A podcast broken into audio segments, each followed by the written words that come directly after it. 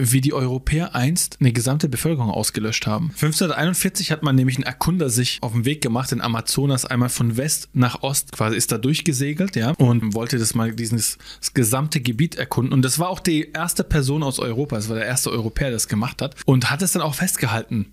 Ja, hat sich da Notizen gemacht, was er da alles gesehen hat und er hat halt beschrieben, wie er riesige, prachtvolle Städte ne, Hochkulturen, auf die er gestoßen ist, moderne Künste, die ihm begegnet sind, alles mögliche. Also wirklich auf einem sehr hohen, sehr entwickelte Zivilisation, die er da getroffen hat. Und der Amazonas ist ja übertrieben lang. Wie gesagt, hat es alles festgehalten, auch was er da gesehen hat. Es war ja eine Zeit 1541, das ist jetzt nicht so gewesen, dass man da immer mal kurz eine Expedition da irgendwo hin unternommen hat, wo man bisher noch nicht war.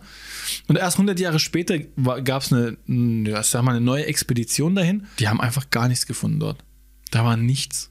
Da war einfach gar nichts und die dachten sich, ja, ey, der Penner, der hat gelogen, ey.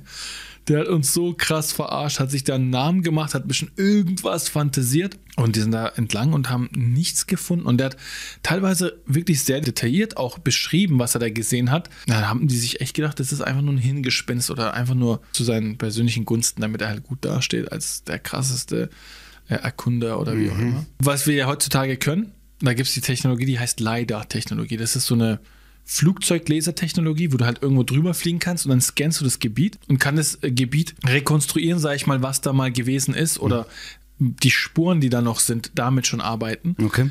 Und die haben jetzt tatsächlich gesehen, dass irgendwas da gewesen sein muss. Und die Vermutung ist, dass, ja, also zur damaligen Zeit war zum Beispiel London eine der größten Städte, die hatte 50, 60.000 Einwohner. Und er hatte das so beschrieben, dass jede Stadt, wo er vorbeigekommen ist, ungefähr so groß war. Und was dann halt passiert ist, die haben halt das ausgewertet und sind zum Entschluss gekommen, dass es wirklich sein kann. Und die Vermutung jetzt dahinter ist, dass die wahrscheinlich damals die ersten Erkunder die Pocken angeschleppt haben und die überhaupt keine Immunität und gar kein, die kannten die Krankheit Klar, bisher nicht. wie auch. Und dass die damals wirklich unbewusst mit einer Krankheit die gesamte Bevölkerung wahrscheinlich fast ausgelöscht. Klar werden nicht alle gestorben sein, aber dass wirklich fast alle daran gestorben sind.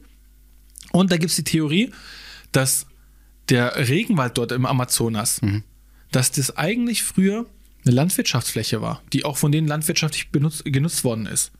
Und nachdem alle Menschen gestorben sind, ist es halt unkontrolliert weitergewachsen. Dass es eigentlich im Kern so ein menschengemachter Wald ist, der nachdem halt alles untergegangen ist, nachdem die ganzen Menschen da Würde an der Krankheit. machen.